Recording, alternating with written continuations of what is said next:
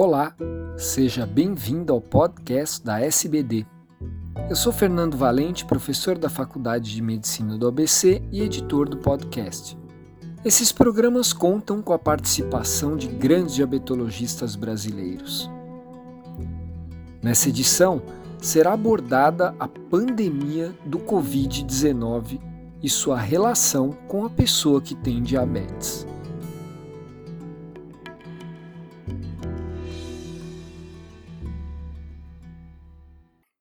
Momento não é de pânico, mas sim de intensificar a atenção sobre os meios de transmissão e os cuidados na prevenção, que são os mesmos tendo diabetes ou não.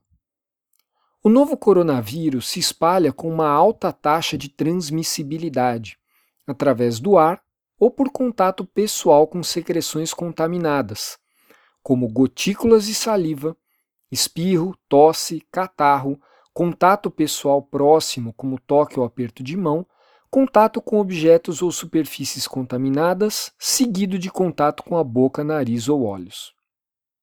Entre as medidas preventivas estão realizar lavagem frequente das mãos com água e sabão por pelo menos 20 segundos, especialmente após o contato direto com pessoas doentes ou com o meio ambiente.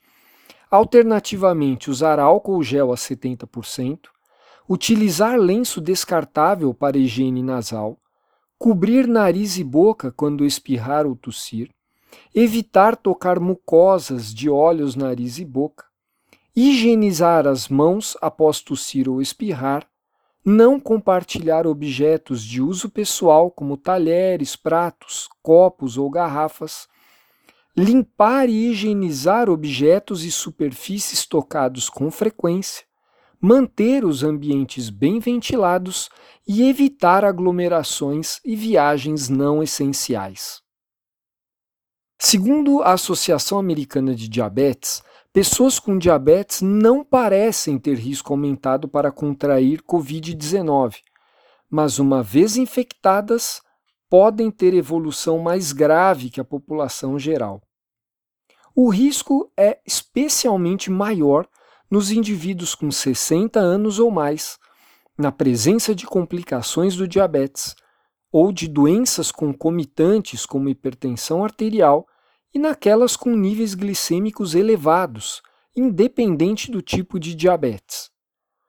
O risco da pessoa com diabetes bem controlado ficar gravemente doente pelo coronavírus é menor e quase igual ao da população geral. A condição é relativamente leve em jovens, especialmente em crianças. A maioria das pessoas não apresenta sintomas ou tem sintomas leves, semelhantes aos de uma gripe, mas uma pequena parcela pode evoluir com maior gravidade e desenvolver pneumonia. Os principais indícios de gravidade e indicativos de necessidade de buscar um posto de saúde são febre, tosse e dificuldade para respirar. No momento, só está indicado fazer o teste diagnóstico para os mais graves que necessitam de internação hospitalar. Como outras infecções, o Covid-19 pode causar elevação da glicose.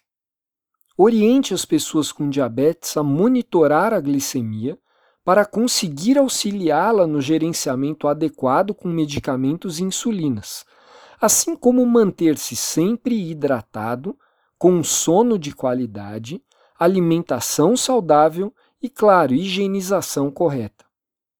Caso apresentem sintomas gripais, recomenda-se o uso de sintomáticos. Não existe vitamina, terapia alternativa ou qualquer tratamento dito para aumentar a imunidade capaz de prevenir ou tratar a doença.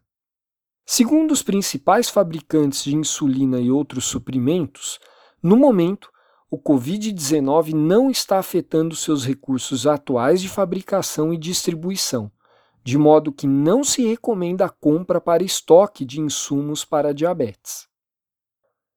A SBD reforça as orientações das sociedades europeia e brasileira de cardiologia para a manutenção do tratamento com inibidores da ECA ou bloqueadores dos receptores da angiotensina, ou o início dessa terapêutica conforme as diretrizes existentes, por terem efeitos cardio e nefroprotetores e pela falta de evidências até o momento de qualquer efeito negativo para os seus usuários no contexto do Covid-19.